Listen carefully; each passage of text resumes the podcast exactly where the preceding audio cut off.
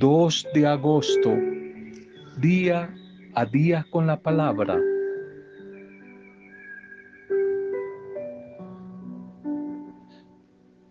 Pequeñas vitaminas y consejos que nos ayudan a enfrentar el día a día de la palabra mujer y hombre seguidores de Jesús.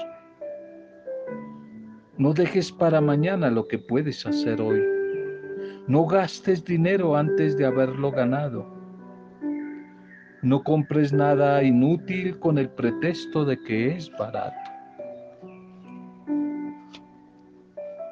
Un bendecido momento, saludo y acogida a cada una de sus vidas. Bendiciones a las diferentes bonitas familias cada familia una bendición y un saludo. A las pequeñas comunidades, grupos pastorales, ministerios, familias, parejas, a todos los que le llegue este audio, amigos microempresarios. Un saludo para cada uno de ustedes, nuestra oración, nuestra intercesión por cada uno de ustedes, sus dificultades, sus necesidades en estos días que siguen siendo no días fáciles, días complejos. Nuestra intercesión por cada una de esas adversidades que a veces aparecen por estos días en, las vidas, en las familias. Nuestra oración de gratitud por todos los que hoy como Valentina Suávita están de cumpleaños celebrando la vida, nos unimos a la familia, a los amigos, para agradecer a nuestro buen Dios por este nuevo cumpleaños, este nuevo aniversario, que lleguen días donde continúe la abundancia del amor de Dios, se derrame de bendición, que a través de Valentina hoy sean bendecidos todos los que celebran la vida valoran la vida, comparten la vida. Un feliz aniversario, un feliz cumpleaños. Primer mensaje para este día. Atrévete a pasar a la otra orilla.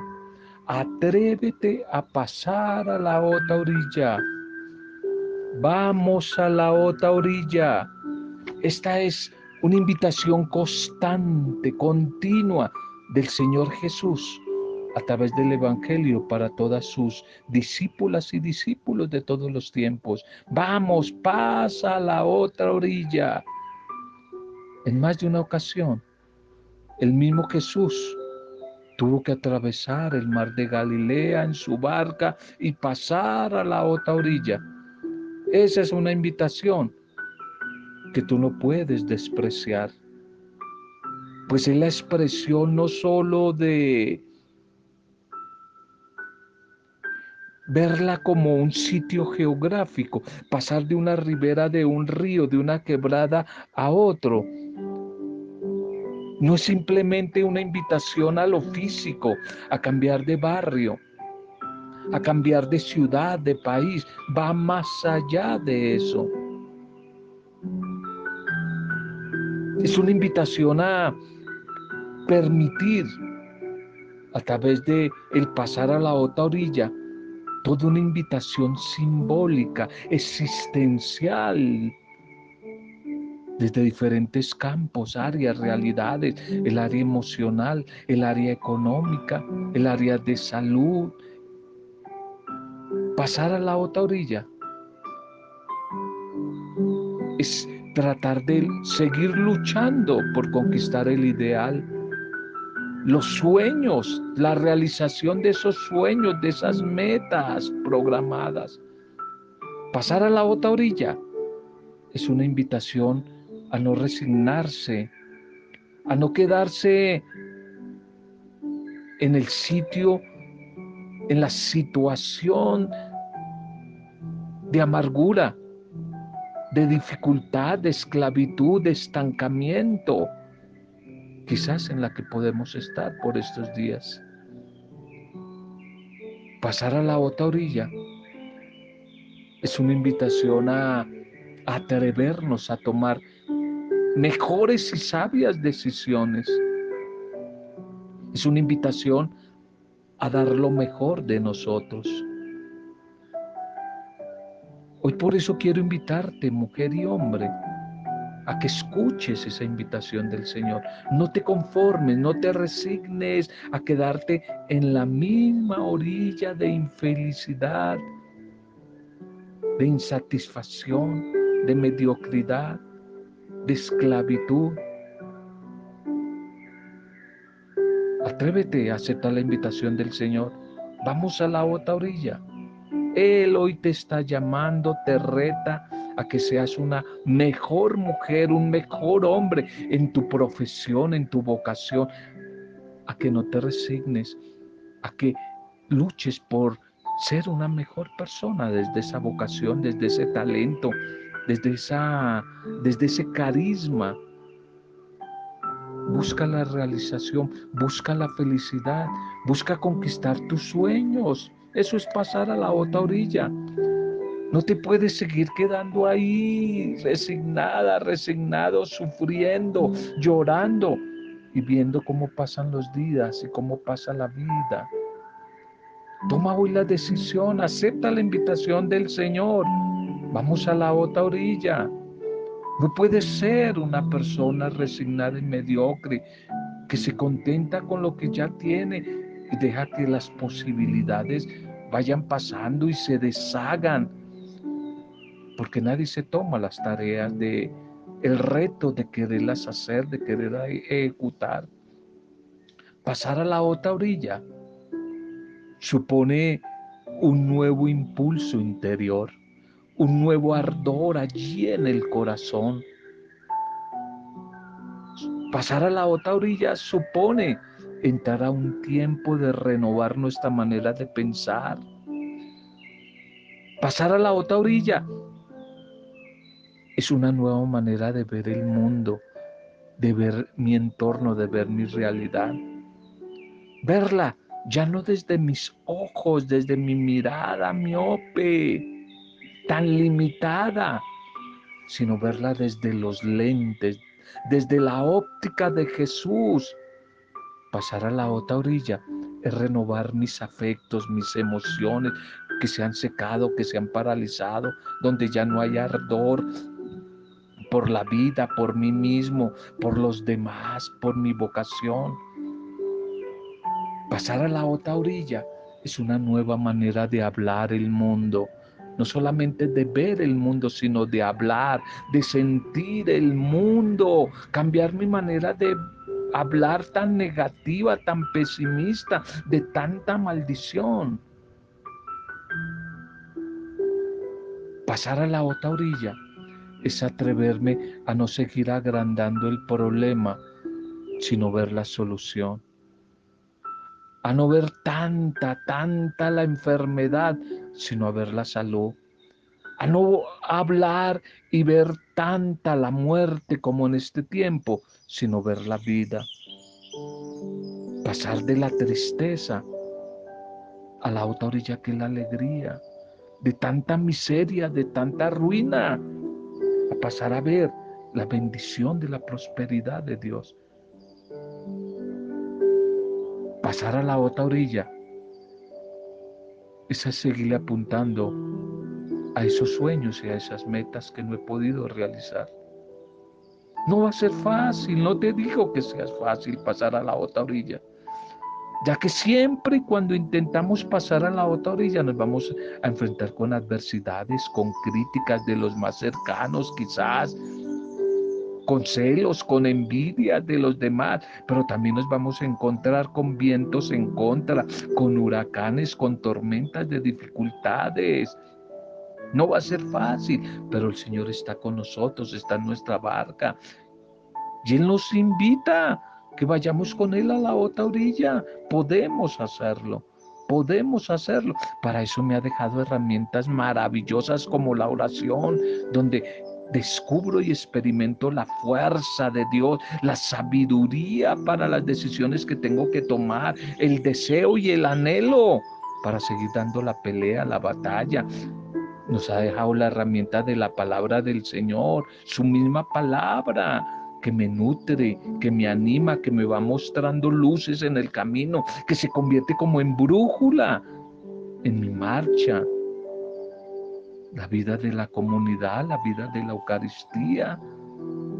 Me ha dejado varias herramientas para ese intento de pasar con Él. Pero no se te olvide que Él va contigo, va en tu barca. Por eso me sigue invitando. Vamos, pasemos a la otra orilla, no tengas miedo. Vamos. No tires la toalla.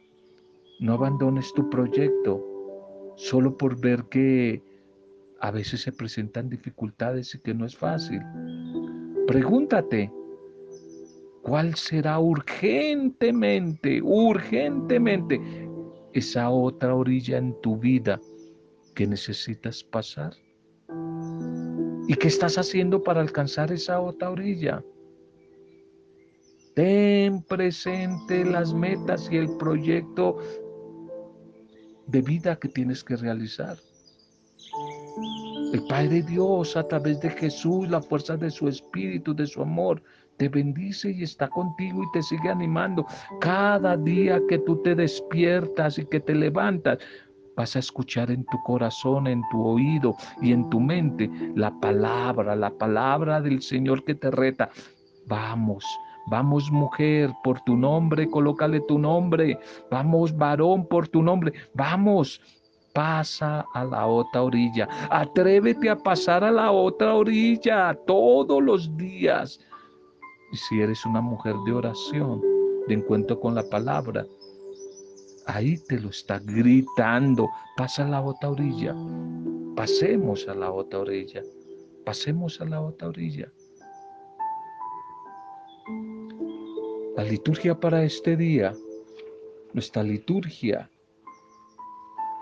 titulémosla Encargados de la comunidad. Es para los encargados, tú y yo, la comunidad, la familia, la familia, los amigos, el trabajo, la empresa, los que tienen empresa, encargados de la comunidad, la pastoral, la pequeña comunidad, los grupos, el ministerio. El mensaje es para todos. El mensaje es para todos. Y la primera lectura, libro de los números, entramos a un nuevo ciclo. Ahí a la carrerita vimos textos del Génesis, estamos en la Torá o en el Pentateuco. Génesis, la historia patriarcal del pueblo de Dios. Vimos el éxodo, la salida de Egipto en busca de la tierra prometida, pasando por el desierto. Vimos algo, algo unos versículos, no capítulos del libro de, de Levítico, de las leyes, y ahora vamos a entrar al número de los números, al libro de los números, números 11, 4, 15. Números 11, 4, 15. Una oración, una queja, un clamor de Moisés a Dios, que puede ser la tuya y puede ser la mía. ¿Por qué tratas mal a tu siervo y no le concedes tu favor, sino que le haces cargar con toda la carga de este pueblo? Y yo solo, Señor, no puedo con esa carga, con todo este pueblo no puedo, pues supera mis fuerzas. Qué humana, qué humana esta oración, este clamor de Moisés, que a veces es tu oración y la mía. A veces es tu oración, a veces es mi oración. El libro de los números, que debe precisamente su nombre a que empieza con los censos de las tribus. El pueblo se va formando en torno a los doce hijos de Jacob, que se va a llamar Israel. Los doce hijos que van a formar las doce tribus del pueblo de Israel y van a entrar a una etapa de la historia de la salvación. Bellísima, pero con problemas. Se llama la etapa tribal del pueblo, donde era solidarios unos con otros, fraternos unos con otros números empiezan a hacer el censo, por eso se llama este libro los números, censo de las tribus, los habitantes de cada tribu. Y a través de ese censo, el narrador como que va relatando esa dura y difícil peregrinación del pueblo, del pueblo del Señor, allí en el desierto que van a poseer la tierra prometida y se van a eh, eh, instalar allí, pero tienen que pasar por el Sinaí en su salida de Egipto, hasta Moab, allí en Canaán. Pero la fidelidad de Dios, que sigue cuidando, sigue velando por ellos, sigue caminando, el Dios caminante que camina con su pueblo, como lo había prometido a Moisés allí en el Sinaí.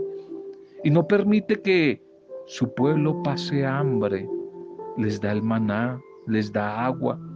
Pero bueno, el corazón humano, el pueblo, le paga a Dios con la dureza de corazón, le responde quejándose, quejándose contra Moisés, el siervo del Señor, rechazando a Moisés.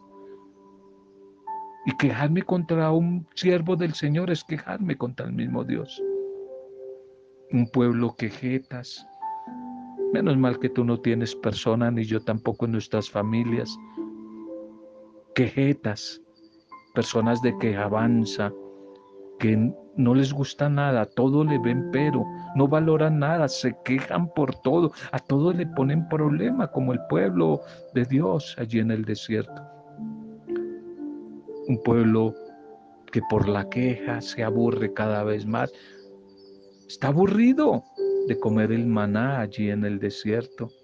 Y está su queja, que olvidan las bendiciones que el Señor les ha dado olvidan y se olvidan, dejan de valorar. Y si no valoran, no agradecen. Y si no agradecen, no disfrutan. Y si no disfrutan, pues no comparten con los demás. Todo ese es un tema para una próxima oportunidad. Es una consecuencia de un discipulado erróneo, negativo.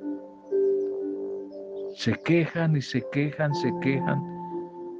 Y piensan, desean mejor regresar otra vez a Egipto, allá comer carne, papas, pero seguir esclavos. Es mejor tener papas seguras y vivir en la esclavitud y no aventurarnos a lo nuevo que nos va a hacer verdaderamente libres. Por eso piensan en volver a la esclavitud en Egipto. Y Moisés entonces, claro, ante esa reacción, su humanidad, lo que te puede pasar a ti, y a mí sí me ha pasado, de pronto a ustedes no, nos desanimamos, nos desanimamos ante la ingratitud, ante la crítica, ante la queja, cuando no se valora. Moisés se desanima y se siente tentado a tirar la toalla, a echarlo todo por el piso, pero en un momento de conciencia, humildemente se refugia en la oración y su crisis es tan fuerte que siente ya perder las fuerzas y hasta pide morir, pide morir, ya no quiere seguir viviendo. Le pasó eso a Moisés, el gran líder, el gran caudillo, porque no te puede pasar a ti, porque no te puede, no me puede pasar a mí. Le pasó a Elías, a Elías en el capítulo 19 al 21 de Primera de Reyes. Le pasó a Elías, el gran profeta carismático de Israel que resucitó muertos, hacía milagros y entró en depresión y quería tirar la toalla. ¿Por qué no te puede pasar a ti? ¿Por qué no me puede pasar a mí? Y en esta crisis de Moisés vemos retratada la crisis del pueblo, de ese pueblo elegido pero en ellos la crisis de la humanidad de todos, de todos los tiempos, la humanidad de todos los tiempos, la crisis de tantas mujeres, de tantos hombres, de tantas mujeres solas, de tantas viudas, de tantos niños huérfanos, la crisis y el clamor de tantos enfermos, de tantos comerciantes quebrados, de tantas familias en etapa de duelo por esta pandemia. En esa crisis de Moisés Vemos retratada la crisis de tantas mamás que sufren y lloran por sus hijos. ¿Acaso tú no has sentido? ¿Acaso no sentimos muchas veces que nuestros esfuerzos por sacar adelante la vida, un proyecto, una profesión, una familia, por ayudar a los más necesitados, por ser coherentes con las enseñanzas intentar ser ejemplo del Señor, no producen el fruto esperado? Y sentimos que nuestra vida a veces se convierte en una carga insoportable. Entonces, ¿cuál es nuestra reacción? ¿Cuál será nuestra reacción? Recuerda eso, que le, esas palabras de Moisés. Señor, ¿por qué tratas mal a tu siervo y no le concedes tu favor, tu bendición, sino que le haces cargar con todo este pueblo? Y yo solo no puedo cargar con toda esta pesada carga del pueblo, porque supera esa carga mis fuerzas. Tantas mamás, esposas, llevando la carga del marido, llevando la carga de los hijos, llegan momentos que como que no las pueden soportar. A todos nos ha pasado, a todos nos ha pasado eso. ¿Y cuál es nuestra reacción? ¿Será que nos desesperamos? O más bien vamos a la oración y como Moisés le reclamamos a Dios. ¿O será que a veces intentamos volver al pasado, volver a Egipto, volver a la esclavitud? o como Moisés con humildad, postrarnos, inclinarnos con profunda humildad y reverencia ante nuestro Padre Dios y exponerle con confianza nuestra carga y nuestro realismo, toda nuestra situación, seguras y seguros de que Él está con nosotros, nos va a escuchar y nos mostrará el camino y nos dará siempre nuevas fuerzas para seguir recorriendo ese camino, para seguir dando la batalla, para seguir dando la pelea. El salmo de hoy es el Salmo 80. Aclama al Señor nuestra fuerza. Aclama al Señor, Él es nuestra fuerza. Y este orante del Salmo nos propone desde la óptica de la sabiduría, la que viene del Espíritu, el tema de la dureza de corazón, de la obstinación del pueblo frente a la voluntad de Dios. El corazón del pueblo, del ser humano, es duro, es duro y cerrado, trancado por dentro, siempre ante las propuestas de bienestar, de amor de Dios, de misericordia, de bendición de Dios. Y aquí el orante, el salmista, relaciona el escuchar con el actuar el escuchar con el actuar. Si no escucho a Dios, no puedo actuar según su voluntad. Escuchar para poder actuar según la bendición del Señor. El Evangelio para hoy, Mateo 14, 13, 21. Y Jesús alzó la mirada al cielo, pronunció la palabra de bendición y dio los panes a los discípulos. Y los discípulos los repartieron a la gente lo repartieron a la multitud. El Dios providente. Y de esa providencia y de esa compañía amorosa, tierna, generosa, fiel de nuestro Dios, nos quiere hablar Mateo y su comunidad, el Evangelio de hoy.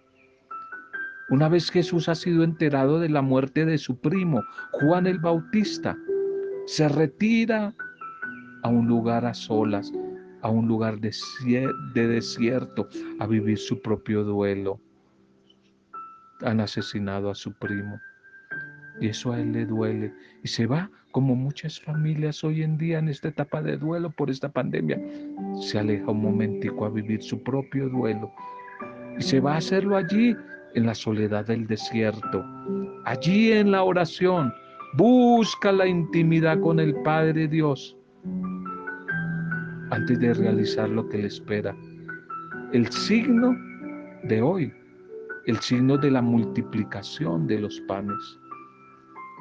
La gente sigue a Jesús al desierto y Jesús manifiesta su compasión por ellos, curando a los enfermos y dándoles de comer. Los signos o gestos realizados por Jesús nos recuerda el mismo rito o signo de, del jueves santo, la última cena, la Eucaristía. toma el pan, alza los ojos al cielo, pronuncia la bendición, parte el pan y lo reparte a los discípulos para que ellos lo distribuyan con la multitud, con la gente. Y todos comen y todos quedan satisfechos. Pero aparte de eso hay una ñapa. Sobran doce canastos, doce canastos con paz. Doce canastos con paz. No solamente quedan satisfechos, sino que aparte de eso, sobra. Sobra desde lo poco. Hay de sobra para toda esa gran multitud. ¿Qué significa aquel signo? Que definitivamente Jesús es el enviado del Padre. Es quien provee de lo necesario a sus hijos. Él es el pan que nunca se agota y que sacia el hambre de la humanidad de todos los tiempos. Dios el Padre es el dador generoso que sigue desplegando todo el tesoro de su abundancia por medio de Jesús, su gran enviado. Tanta generosidad es la manifestación real, patente, de que en Jesús el reino de Dios ha llegado, de que en Jesús el reino de Dios ha irrumpido ya en la historia. Jesús ha pronunciado una palabra de power poderosa, una palabra de compromiso con la realidad que lo mueve a dar pan al hambriento, agua al bebiento del agua de vida que es su espíritu, pero también vestido al desnudo. Esta es también la misión de la iglesia de todos los tiempos. Es la misión de todos los bautizados. Dar de comer, dar de beber, dar vestido. La iglesia de todos los bautizados. Y si tú eres una bautizada, un bautizado, esto es para ti. No es para el cura, no es para el obispo, no es para el pastor. Es para ti, es para mí. Continuar la misión de Jesús. Continuarla. Seguirla llevando a todas las mujeres y a todos los hombres. Seguir compartiendo ese pan de vida. Ese pan de vida tanto espiritual como material, para verdaderamente ser capaces de vivir como hijos de Dios. Vivir como hijos de Dios. Tú y yo hoy somos los invitados a colocar ante la presencia de Jesús el Señor los pocos o muchos dones, talentos que tengamos. De forma que con la fe puesta siempre en Él, seamos testigos de la bendición de Dios que siempre va a multiplicar, va a dar su providencia amorosa y generosa a todos. Ya no hay más cabida en este tiempo tan difícil, en estos días tan duros. No hay más cabida a la indiferencia. Si de verdad tú oras, tú, te alimentas con la palabra, dices creer en Él, ya no hay más cabida. Ya no hay más cabida para la indiferencia, porque confiamos en Dios y porque aceptamos ser sus discípulos y discípulas del único Maestro, el Maestro de la vida, el Maestro que se ha hecho pan compartido en la vida, pero ahora a través tuyo y mío quiere hacerse pan repartido para los demás, especialmente para los más sufrientes, especialmente para los más necesitados de este tiempo, los excluidos, los más necesitados.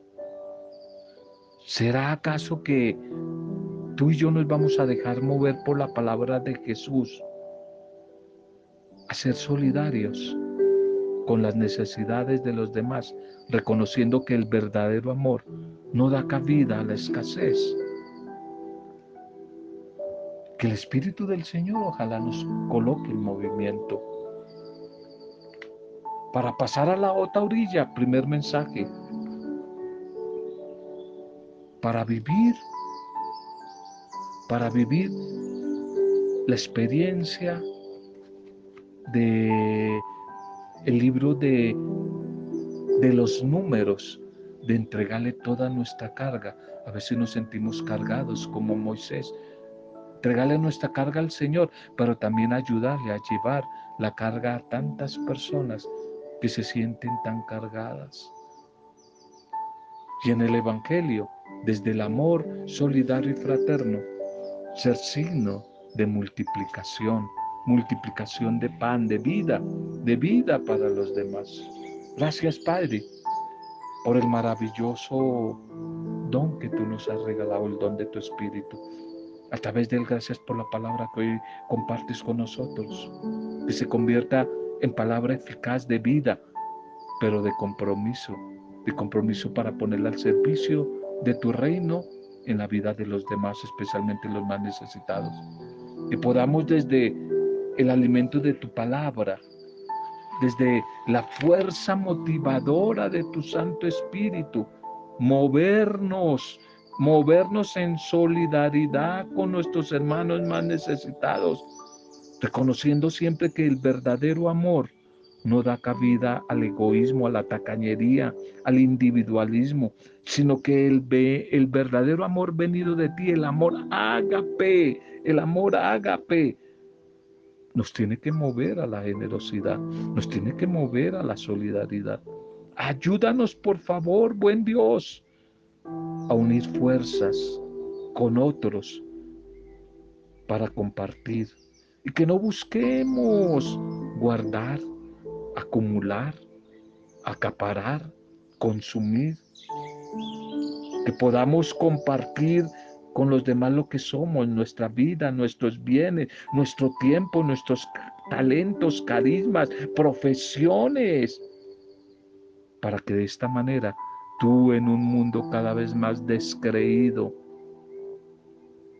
sigas haciendo posible el milagro de la multiplicación. Y todo lo hacemos, Padre Dios, para gloria, alabanza y adoración tuya, en la intercesión del Espíritu Santo en el nombre de Cristo Jesús, nuestro Señor, Salvador, Redentor, el pan vivo bajado del cielo, el buen pastor, en el nombre de Él, con acción de gracias y alabanza, junto a María, nuestra buena Madre, hemos compartido el mensaje de hoy. Amén. Roberto Zamudio de Día a Día con la Palabra.